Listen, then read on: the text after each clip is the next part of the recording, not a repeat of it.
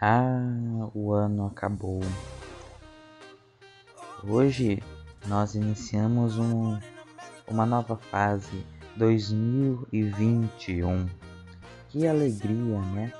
Saber que nós conseguimos sobreviver a 2020, né?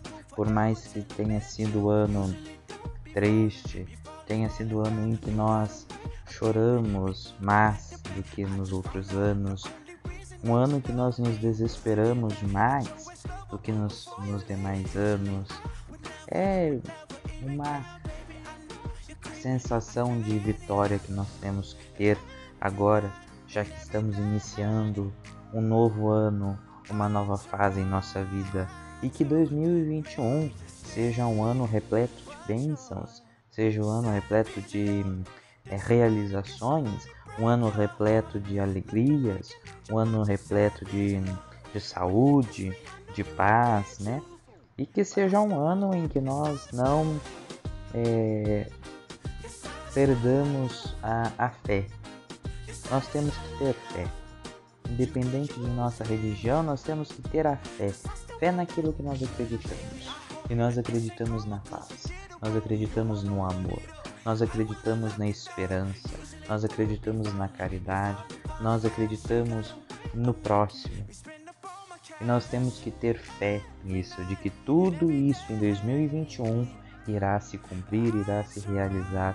Agora, então, a partir da meia-noite, do dia 31 para o dia 1, nós devemos então olhar para o céu.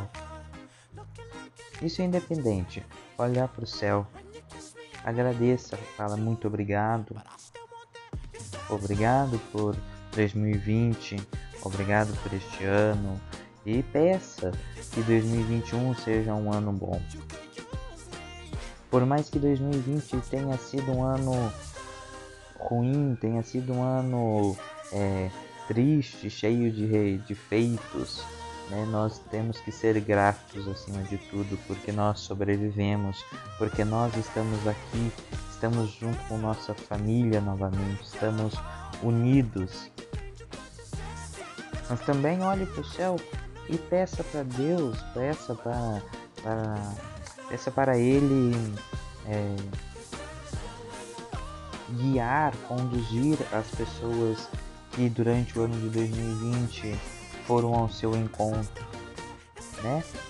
Peça para Deus então é, guiar então essas essas almas que foram ao seu encontro durante o ano de 2020. Te desejo então um feliz ano novo e que 2020 seja um ano de muitas bênçãos, de muitas realizações, de muitas alegrias e de muitas felicidades. Feliz 2021.